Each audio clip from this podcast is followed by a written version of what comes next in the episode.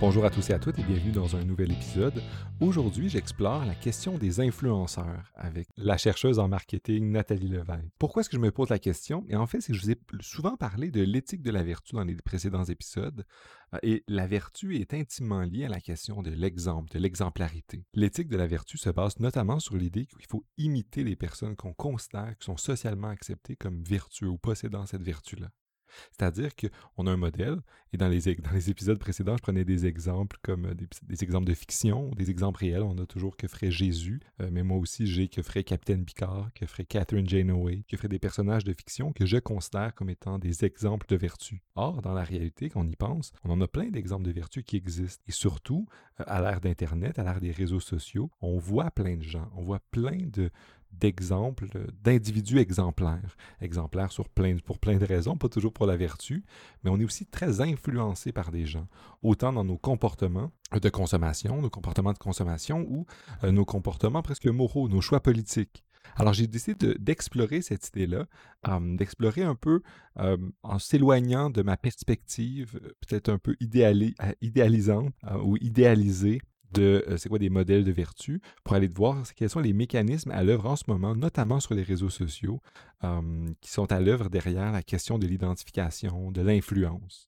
Parce qu'il y a un modèle de vertu, on, aimerait ça qui influence les autres puis qui aide les autres à développer ces vertus-là. Or, dans la réalité, c'est un peu plus complexe. Dans la réalité, bien, les mécanismes du capitalisme, les mécanismes de euh, la recherche de revenus, ou du moins juste le fait de vouloir euh, être admiré, être suivi, avoir des followers, comme on va discuter avec Nathalie, euh, c'est quelque chose de vraiment important. Donc, j'ai voulu aller comprendre un peu ça et comprendre les enjeux éthiques qu'il y a à l'extérieur des, des, à l'extérieur de la philo, dans, le domaine du marketing notamment, pour aller voir de quelle manière est-ce que les enjeux d'éthique viennent toucher euh, des recherches euh, à l'extérieur des murs de la philo et dans d'autres départements de notre chère université. Donc, euh, sans plus attendre, on va aller parler avec Nathalie Levesque sur les influenceurs on va parler d'éthique. Ah, salut Nathalie, ça va bien? Oui, ça va bien. Merci Gabriel.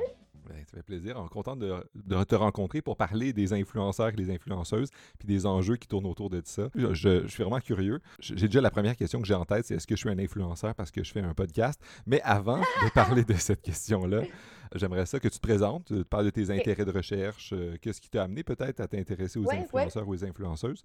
Et ensuite, on, commencera la discussion sur euh, les enjeux. Qui OK, parfait. Euh, Nathalie. je fais un doctorat en marketing mon sujet, c'est la, marque, mais plus spécifiquement la marque humaine. Ce qui m'a amené à m'intéresser à la marque, c'est qu'à un moment donné, j'étais assise à ma table de cuisine, puis euh, tout à coup, j'ai comme réalisé toutes les marques qui m'entouraient, mon ordinateur Mac, euh, mon crayon pilote, euh, ma tasse Starbucks, mon gloss Sephora. Puis là, j'ai comme eu une illumination de l'omniprésence des marques dans nos vies, mais que, à quel point elles avaient, euh, comment elles fonctionnaient bien sur moi, parce que je ne m'en rendais pas vraiment compte, mais euh, avec du recul, j'ai réalisé à quel point ces marques-là euh, étaient fortes de sens et celles que j'aimais, je m'identifiais. Donc, c'était un marketing qui fonctionnait bien sur... Souvent, on est coordonné mal chaussé. Hein? Donc, ça m'a ça ça, ça un peu bouleversé. Puis l'ubiguïté des marques dans mmh la vie, puis dans la vie de, tout le monde, parce qu'on est exposé à environ 10 000 messages de marques par jour. Donc, j'ai décidé d'en faire le sujet de ma thèse. C'est un super sujet. Oui. Puis là, en fouillant un petit peu plus, je me suis comme vraiment beaucoup intéressée à la marque humaine. Donc, toute personne qui, qui fait fait partie d'un effort de communication marketing pour le mettre de l'avant. Donc, tu sais, un chanteur, un politicien, un athlète, ce sont tous des marques humaines. Et à un autre niveau, puis encore là, je suis plus ou moins à l'aise de, le mentionner, mais ça va faire vraiment un parallèle avec les influenceurs. On est tous des marques humaines. Puis il y a la grosse tendance du personal branding, justement, qui, émerge. Puis avec les médias sociaux, ben, c'est super intéressant parce que ça donne beaucoup. Ben, en tout cas, c'est un environnement très, très riche pour pouvoir étudier les marques humaines, puis notamment les influenceurs. c'est ce qui m'intéresse particulièrement, en fait, la relation d'engagement entre les abonnés, les followers, puis les influenceurs sur les médias sociaux c'est un super sujet. Puis je pense que tu as déjà, dans, ce que tu, dans ta présentation, soulevé des enjeux ou des, des difficultés. Parce que, comme tu l'as dit, s'intéresser aux marques humaines, c'est aussi s'intéresser au fait que dans notre société, on nous encourage tous et toutes à devenir une marque et à, entretenir cette marque-là, surtout avec les médias sociaux qui sont des moyens assez faciles de, de se faire connaître puis de, d'entretenir une, réputation. D'entretenir et de se créer une image de marque. Ah oui. Effectivement, créer. Tu, le formules mieux que moi. Effectivement, de se créer ou d'entretenir une image de marque. Est-ce que tu vois des problèmes? Est-ce que c'est quelque chose qui, qui est généralement bien reçu, ça? Est-ce que c'est positif, de cet encouragement-là, à ce que tous les individus soient des images de marque? C'est quoi les, les, les tensions qui, qui, sont soulevées par le fait que chaque individu devient une marque humaine, et puis qu'on doive se faire une image de marque, comme tu dis? donc voilà. Ben, en réalité, je suis pas, euh, je, suis quand même une personne équilibrée dans ma pensée par rapport à ça. C'est-à-dire que, tu sais, je vois pas ça juste négatif ou juste positif. Euh, quand on est jeune, nos parents nous disent, euh, tu sais, comme moi, par exemple, mes parents me disaient, j'avais une facilité à m'exprimer. Tu sais, c'était ma force. ben, dans maintenant, dans notre, dans l'ère numérique et tout ça, ben là, ta force, ta qualité, finalement, ça devient comme ton trend, ton image de marque. C'est juste la façon de le. Moi, je suis pas pour la commercialisation des humains, là. Euh, mais c'est au bout du compte, ça fait. Si on le prend à un premier degré, là, on ne parle pas là, des méga influenceurs qu'on pourra parler éventuellement. Euh, mais tu sais, monsieur, madame, tout le monde, l'image de marque, dans le fond, c'est ta personnalité. Où est-ce que ça peut être problématique pour moi? Puis ça, il y a de nombreuses études sur le sujet. C'est quand on s'invente une vie, euh, sur, les médias sociaux, quand le nombre de likes de, ta, de ton post, de ta photo, euh, influence ton, estime de toi-même. Puis quand tu, euh, tu déprimes parce que tu vois que toutes tes amis, mon Dieu, c'est des mères parfaites ou ils voyagent partout. Bon, peut-être pas en temps de COVID, là. Mais, tu sais, ça, pour moi, ça, c'est un gros problème. Je comprends. Mais ce que, ce que tu me dis, c'est vraiment intéressant parce que ça montre un peu l'attention qu'il y a même l'éthique du marketing. Parce que d'un côté, on veut, on veut promouvoir des, des produits intéressants, c'est faire connaître des choses qui ont une valeur, qui ont une mmh utilité. Fait que ça, c'est l'aspect positif. Ultimement, on ne veut pas interdire toute forme d'affichage de, plein de trucs. Ce qui est problématique, c'est quand on, on, le fait de manière euh, pas honnête, quand on présente des produits ou on les présente pas euh, avec leurs forces et leurs faiblesses, tous ces éléments-là. Puis c'est quand ça va dans... Euh, on présente des, les mauvais côtés de certains trucs, ou du moins, on va dans la comparaison, puis on entretient un consumérisme infini, surtout des personnes. Fait que je pense que c'est y a un peu cette tension-là où c'est bien d'avoir une marque, comme tu dis, pour faire valoir ses forces, mais ça peut avoir des. À l'autre extrême, il y, a, des dangers. Il y a des dangers, oui. Puis il y a de plus en plus de psychologues, même de psychiatres qui font des études, qui se penchent sur le sujet pour euh, ben, pour, euh, établir des, euh, traits de, personnalité euh, qui sont qui vont pouvoir au bout du, compte diagnostiquer des troubles qui sont vraiment reliés à bon on, on, sait déjà la dépendance aux écrans etc mais vraiment le, parasocial theory c'est quand vraiment on a une relation avec quelqu'un qui n'existe pas vraiment. Donc c'est qui, est créé par une image de marque entretenue de manière active. Exactement. Mais tu sais, Gabriel, au-delà des influenceurs, des marques humaines, comme tu dis, le marketing comme tel, c'est un sujet. Euh, moi, des fois, j'hésite à dire que je fais un doctorat en marketing parce que ça a une mauvaise réputation, souvent. Mais c'est que c'est comme dans n'importe quoi, ça dépend qui et comment c'est fait. Exactement. Exact. Très bien dit. Euh, alors, j'aimerais te revenir un peu sur un peu de définition parce que tu as parlé des influenceurs et des influenceuses. Ouais. Euh, puis tu as parlé aussi, il y, a, les méga influenceurs, ceux qui font beaucoup d'argent avec ça. Oui. Euh, puis qui, fait, qui font miroiter à, plein de gens qui essaient de, les imiter pour avoir le, ce même genre de, niveau de vie-là. Peux-tu nous dire un peu c'est quoi un influenceur? Qui, c'est, quoi la caractéristique de ça?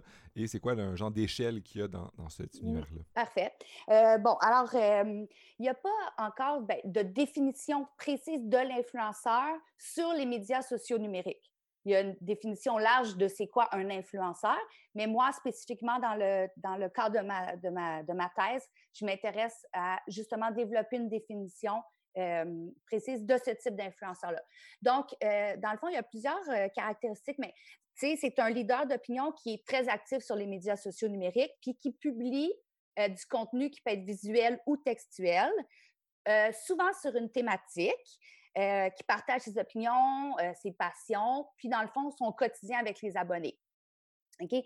Selon les entretiens que j'ai faits euh, jusqu'à présent, cette personne-là est vraiment perçue comme un modèle en qui ses abonnés, ils se reconnaissent ou aspirent à ressembler.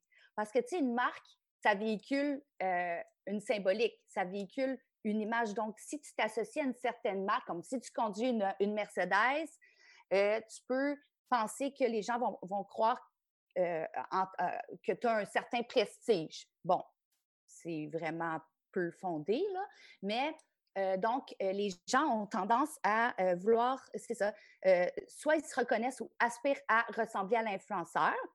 Puis l'influenceur, il, utilise sa, marque personnelle pour relayer des informations et potentiellement, je dis potentiellement parce que euh, pour ma part, c'est pas euh, sine qua non que c'est absolument euh, ce que l'objectif de l'influenceur, mais orienter le comportement des abonnés. Donc, l'engagement des abonnés, ça repose souvent sur l'expertise de l'influenceur et beaucoup la confiance qu'ils ont en lui. Il y a des influenceurs, puis là, ça va faire le parallèle après avec les différents niveaux que je voudrais que je vais expliquer mais il y a des influenceurs qui ont une vocation commerciale, donc qui endossent des marques euh, pour euh, tous les bénéfices qui s'y rattachent. ça, ça peut être comme, par exemple, euh, recevoir des produits gratuits, un pourcentage sur les ventes qu'ils font auprès de leurs abonnés, etc. Ou il y a des influenceurs que ça va être simplement communiquer leur expérience ou communiquer des informations qu'ils croient pertinentes pour leur réseau. Donc, ça peut être comme Ah, ils ont essayé un produit, ça a été vraiment génial. Fait que, tu sais, juste partager la bonne nouvelle. Alors, il peut autant s'agir d'un nano-influenceur. Nano-influenceur, ça va être comme quelqu'un qui va avoir moins que 1000 abonnés sur son, sur, sur Instagram. Qu'un méga influenceur, je, donne tout le temps l'exemple de Kylie Jenner qui a 140 millions d'abonnés sur son compte Instagram. C'est la la vedette la plus riche de 2019 sur Instagram. Recevait 1,2 euh, million de dollars par, euh, post euh, sur son compte. Donc, on est vraiment à l'opposé, mais en même temps, il y a quand même certaines caractéristiques qui, font en sorte qu'on peut penser qu'un influenceur a des traits qui font en sorte qu'on peut le définir mais je peux, c'est super intéressant. Mais j'imagine qu'il y a des gens comme Jenner euh, qui euh, sont très bien payés par poste. Quand ils en, en, publient un, ils ont bien pensé à leur truc, puis c'est vraiment plus stratégique quand, comme publication. Euh, que quelqu'un qui a moins de 1000, 1000 euh, followers. J'imagine que les gens, ils reçoivent ça différemment, ultimement, mais ils sont peut-être influencés différemment. Quand je, je, sais que Caitlyn Jenner est une personnalité publique géante et qui fait beaucoup d'argent, puis qu'il y a sans doute du staff ou du moins des experts qui l'accompagnent dans ah cette dynamique-là, moi, je peux me dire, bon, mais c'est moins authentique, avec des, des guillemets, mm-hmm. que, par exemple, le, la personne que je vois sur sur YouTube qui, euh, qui parle de, de, trucs qui m'intéressent. Puis il m'a dit, ah, pour mon cas, il dit, ah, mais lis tel livre, c'est vraiment bien. Puis je vais faire comme, ah, ok, je, je, vais lire ça parce que c'est toi et non parce que c'est la personne qui a 5 millions de personnes. Oui, absolument. Ben, on, on s'est rendu compte que la marque euh, humaine, donc, euh, ben, tout le marketing d'influence, c'est vraiment, vraiment plus efficace que si c'est une entreprise qui fait la promotion de son propre euh, produit ou bon. Puis euh, les gens aussi ont beaucoup plus confiance en des personnes de leur entourage qu'un vendeur.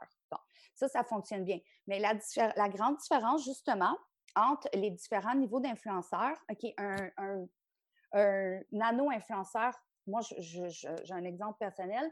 Je m'entraîne dans un gym, bon, il est fermé, mais le propriétaire, c'est un nano-influenceur.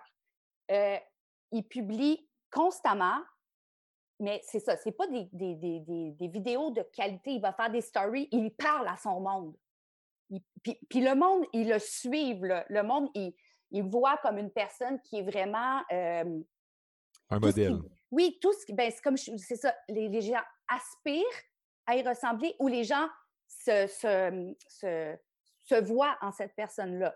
Mais, tu sais, la personne, elle fait pas d'argent par, par post. Elle le fait par passion. Elle le fait parce qu'elle euh, veut parler à ces gens-là. Alors, cette personne-là a beaucoup plus de crédibilité quand elle parle d'un produit ou quand elle va, parler d'une levée de fonds qu'elle veut faire que euh, Kylie Jenner qui représente une multitude de produits. Tu sais, elle, c'est juste donnez-moi des produits, je vais, les, montrer à mon public. Donc, les niveaux d'influence, ce qui différencie beaucoup, c'est euh, entre les niveaux, c'est la, à part la crédibilité, euh, mais c'est beaucoup le, ben, il y a deux choses, c'est la portée et le taux d'engagement. Donc, euh, Kylie, elle a beaucoup, une plus grande portée parce qu'elle a beaucoup plus de followers, mais son taux d'engagement est vraiment plus faible qu'une personne qui a qui a moins de, followers parce que ben, il, sent plus de connexion puis d'authenticité dans. Alors, il y a plus, son taux d'engagement est beaucoup plus élevé parce qu'il est plus proche, il est plus accessible. il, souvent, il parle d'un sujet précis. Par exemple, les voyages. Bon, par exemple, le fitness. Bien, les gens qui le suivent, ils, ils trouvent un expert, puis ils ont un intérêt direct avec le sujet de l'influenceur.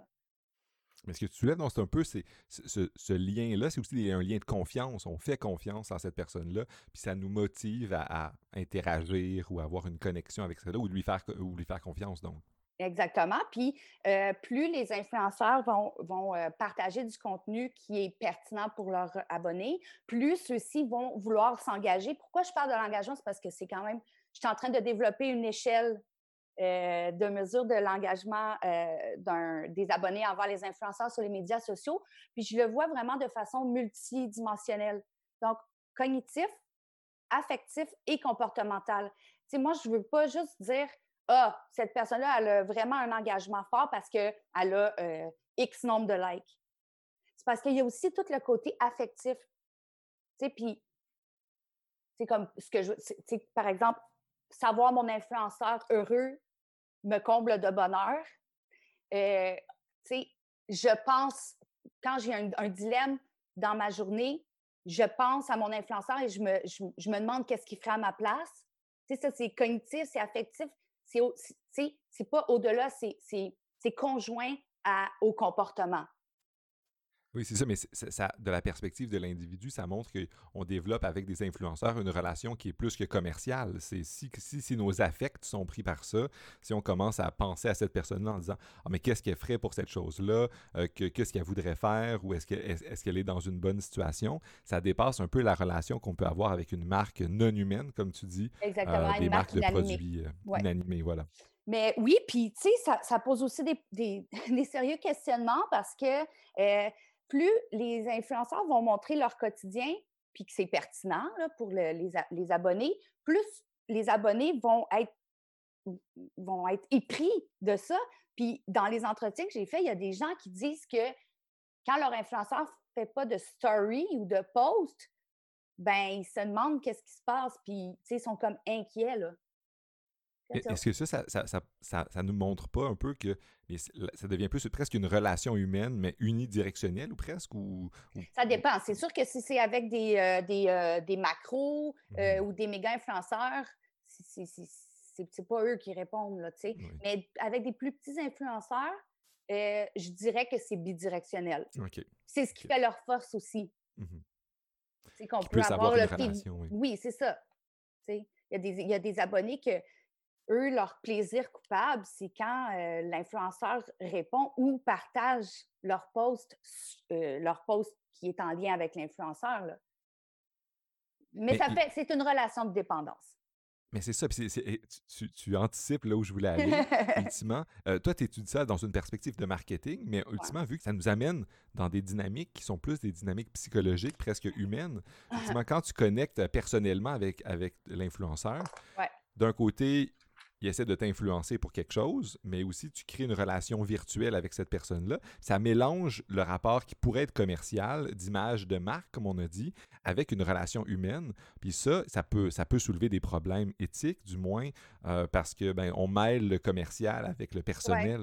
Oui, ouais, tout à fait. Puis, euh, en fait, tu, tu, tu, tu as bien euh, mis le doigt dessus. Tu sais, ma thèse, c'est c'est psychomarketing. Moi, je ne m'intéresse pas à euh, distribution, euh, packaging. Moi, c'est le comportement, c'est des humains. Donc, toutes les théories que je mobilise, c'est des théories en psycho puis en sociaux. Donc, euh, oui. Et effectivement, c'est pour ça que je trouve ça intéressant parce qu'il y a, plusieurs. Écrits du côté managérial, justement. Tu les, entreprises font des, des, white papers ou des trucs comme ça pour parler à quel point le marketing d'influence, c'est puis à quel point ils investissent là-dedans, etc. Côté littérature scientifique, ben c'est sûr que le processus est un peu plus long parce que, bon, il y a toute la recherche, puis tout le... le on, va, on va passer par-dessus tout le, système de publication, mais c'est plus long avant que les, études sortent, sauf que de plus en plus, oui, on, on voit les effets pervers que euh, ça peut avoir sur la santé mentale des gens, euh, de mélanger euh, l'aspect lucratif, puis utiliser les, émotions des, des, consommateurs pour modifier ou influencer leur décision d'achat. Excellent. Puis juste une question. Est-ce, parce que ce que tu dis est vraiment intéressant, puis ça montre un peu que dans cette connexion-là entre les influenceurs euh, qui ont avec les, gens qui les suivent, pour utiliser l'anglicisme qu'on utilisait depuis tantôt, followers. Oui, followers. on, va rester avec ça. Ouais. Euh, ces followers, ultimement, il devient un exemple de modèle, puis il va les, inspirer à avoir certaines euh, préférences en termes de produits, mais on peut imaginer aussi que ça les, ça les ça affecte leur moralité. Ultimement, on va dire, mais si c'est si une personne que j'admire, les, ça, sa conception du bien, ça, va m'inspirer aussi. Puis je vais dire, quand on, se pose la question, qu'est-ce que cette personne-là ferait dans cette situation-là? J'ai un dilemme dans ma vie, j'ai un problème éthique. Mais on, va, on se dirait, euh, mais qu'est-ce que cet influenceur ou cette influenceuse-là ferait? Mais ça vient aussi affecter notre conception du bien, puis de qu'est-ce qui est une bonne société, etc., nos valeurs. Oui, donc euh, absolument. Puis c'est pour ça que euh, je trouve ça important de faire la distinction entre un influenceur qui est là pour partager la bonne nouvelle ou que euh, l'influenceur qui, qui, qui, a vraiment un but politique. Oui, ou carriériste, là, c'est euh, tout dépendamment le, le, type de personne. On, sous-estime beaucoup l'influence que ces, ces gens-là peuvent avoir. Il y a des gens qui, qui, dans les, sondages que je fais, je, pose des questions sur l'autocongruence entre l'image de la marque euh, que, humaine que projette l'influenceur et l'abonné. Puis, euh, il y en a qui répondent que s'associer à, à, ce publiquement à l'image de cet influenceur-là les aide à euh, se faire percevoir comme qui ils voudraient être aux yeux de, leur, de leurs amis virtuels ça affecte, autrement dit, ça affecte leur, l'image qu'ils voudraient eux-mêmes projeter. Ils disent cette personne-là projette une image que je trouve euh, attirante, belle, etc. Alors, moi, ce que je veux, c'est, c'est faire partie de tout ça, être dans l'orbite de cette chose-là, mais aussi avoir cette image-là et projeter cette image-là aussi. Absolument. Puis, tu sais, puis il y a, y a, tout le, sentiment d'appartenance, tu sais. C'est fort. C'est pas, pas ton enfant, c'est pas ta, ta mère, c'est ben, à moins que ce soit un de tes amis, je comprends, mais mettons, il y en a qui ont vraiment là, un sentiment d'appartenance, puis les critiques qui sont faites envers l'influenceur vont les prendre personnellement, tout comme les succès de l'influenceur, ils vont les prendre personnellement également. Comme un succès personnel. Oui, oui, oui. Mais, là, ça, nous amène encore, puis ça reste dans l'affectif, dans l'émotionnel, comme tu dis, puis ça montre que l'attachement avec les influenceurs, ça a quelque chose de euh, même tribal au sens un peu positif, de communautaire, où on se crée une, communauté autour d'une marque, de ce qu'on imagine, ce que la personne projette. Puis ça crée des communautés aussi autour de, de produits, j'imagine. Un peu comme il y a des marques de produits euh, inanimés, euh, comme Apple. Il y a plein de gens qui, qui ben, trouvent qu'Apple, c'est super bien. C'est un petit peu des sectes. Je ne voulais pas utiliser le terme, mais ben, moi, c'est un peu ce que je pense d'Apple. Mais c'est parce que c'est des adeptes qui suivent. Oui. c'est que ça fait un peu des apôtres, là. ça fait la même dynamique pour les, pour les marques humaines, comme tu dis. Les influenceurs, ils créent ce genre de communauté-là. Oui. Oui. Puis je veux juste faire un petit euh, rappel qu'il y, a des, y a des influenceurs commerciaux, puis il y en a d'autres. Tu sais, il y, en a là qui, qui, qui, font aucune promotion de produits. Hein. Ils sont juste des, comme des preachers de bonheur de, ou qui parlent d'un sujet en particulier, mais ils veulent pas, tu sais, ils sont pas là pour, pour faire de l'argent puis vendre. Fait c'est pas toujours de l'endossement de produits. C'est ça que je veux dire. Mais là, je, poserais une question sur ça parce que c'est vraiment intéressant la distinction entre ceux qui le font de manière naturelle, humaine, etc., puis les gens qui le font un peu pour des fins lucratives. Mais j'imagine que c'est la zone entre les deux qui est parfois difficile à faire. Tu peux dire, il y a quelqu'un qui peut dire, moi, je prétends être super authentique, honnête, machin, mais euh, par hasard, quand je fais des vidéos, en fond, il y a toujours un certain type de produit ou euh, sans le dire, j'utilise toujours, je présente toujours à la caméra X ou Y chose. Ultimement, je pense que la, la ligne peut être assez mince entre la personne qui se dit super authentique parce qu'on et euh, les gens qui sont honnêtes puis qui disent par exemple je dois dire que je suis certains influenceurs ou ben, certains trucs. À, un certain point, euh, tout le monde en suit. Ceux qui viennent me toucher, c'est ceux qui disent ben moi j'avoue, j'ai reçu ça gratuitement, je tiens à vous le dire. Puis là je fais comme OK, mais est-ce que dans est-ce que quand ils le disent pas, est-ce qu'ils l'ont reçu aussi? Des fois, c'est difficile à savoir. Ben, écoute, Gabriel, je, je, je, vais t'apprendre peut-être quelque chose, mais il y a dernièrement eu les, euh, les médias sociaux se sont penchés sur le sujet, puis le côté éthique à ça. Puis maintenant, les influenceurs sont obligés d'indiquer que euh, c'est sponsorisé. Ils sont obligés de mentionner qu'il y a un certain euh, lien d'affaires avec telle entreprise. Bon, fait que ça, c'est comme pour un peu régir cette sphère-là. C'est quand même nouveau, donc, c'est correct qu'il y, ait eu des bévues puis qu'on se rajuste. Mais par contre, est-ce qu'ils le font tous? Bon, mais là, c'est en même temps, c'est ça. Est-ce que tu C'est quoi, quoi tes valeurs? Ça démontre c'est quoi tes valeurs. Mais on a déjà eu une indication que les gens sont sensibles à ça, puis ça existe, puis c'est pour ça qu'on a fait une règle en disant, mais on sait qu'il y a des gens qui font ça, puis on va essayer du moins d'exprimer le fait qu'on n'est pas d'accord, puis idéalement, il ne faudrait pas le faire. Ensuite, euh, si les gens le font ou pas. Ben c'est ça. Après ça, c'est plus difficile d'avoir du contrôle, mais c'est vraiment, euh, tu sais, les influenceurs, c'est pas nouveau dans la vie. Là. en faisant des recherches, mais c'est nouveau sur les médias sociaux. En faisant des recherches, la première influenceur qu'on a eue, c'est les, les, préparations de, crêpes Hunt, euh, euh Jemima. Je sais pas si c'est quoi. Bon, en tout cas, c'est une femme euh, de couleur, à la couleur euh, de peau noire. Puis, elle, habitait dans le Connecticut, puis la compagnie voulait vraiment avoir une image de personne réelle pour euh, représenter la marque. Ils ont choisi elle. La compagnie a eu un méga succès parce que tout le monde s'identifiait à les crêpes, ah, c'est la bonne manie, puis tout ça. Ça a été une des premières influenceuses d'une marque. Puis, mais après ça, c'est que les influenceurs sur les médias sociaux, leur portée est, pratiquement infinie. Donc, ça, ça a vraiment un impact planétaire qui, bon, qui est plus difficile à contrôler là, que quand on a une marque qui est plus circonscrite ou. Effectivement, plus traditionnelle. Traditionnelle, exactement.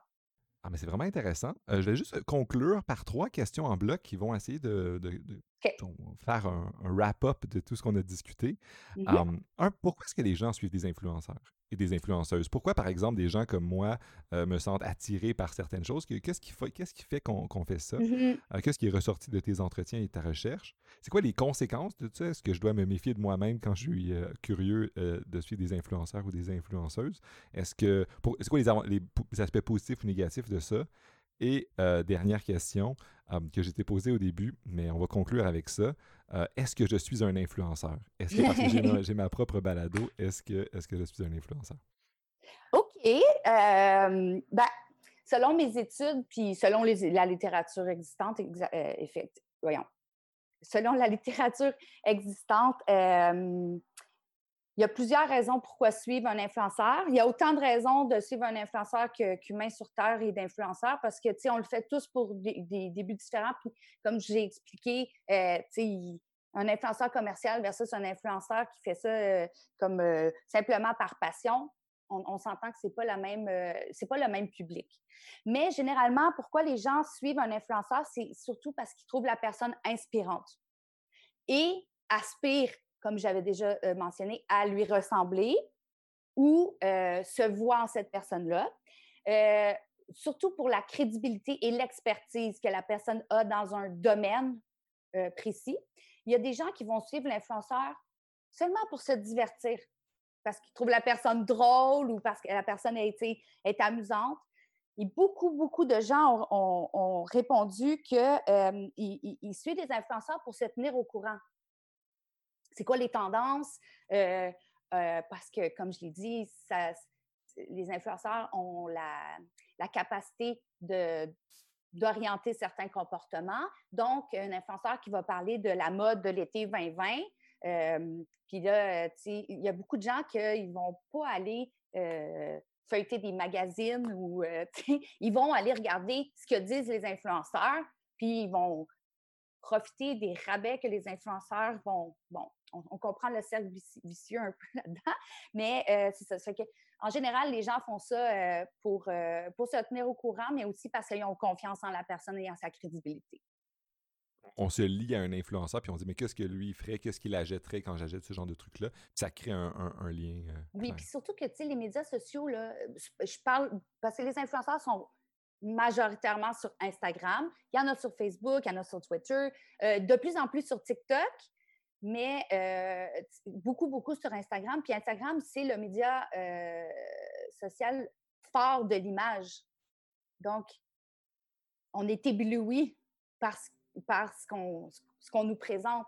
C'est les gens qui font ça professionnellement, là, influenceurs, tu l'as dit tantôt, écoute, ils ont des maquilleurs, des maquilleuses, ils ont des systèmes d'éclairage. C'est-à-dire, le produit est mis de l'avant, le produit, que ce soit un produit physique ou le produit comme la marque humaine, que j'aime pas vraiment dire comme ça, mais l'influenceur comme tel est, mis à son meilleur.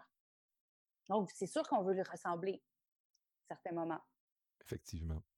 Pour ce qui est des conséquences, euh, je veux... les conséquences positives, c'est sûr qu'il y a un haut taux d'engagement euh, qui mène à la fidélisation. La fidélité, c'est la conséquence euh, majeure positive euh, euh, à euh, suivre et être engagé envers un influenceur. Il y a aussi tout le word of mouth, donc tout le bouche à oreille positif.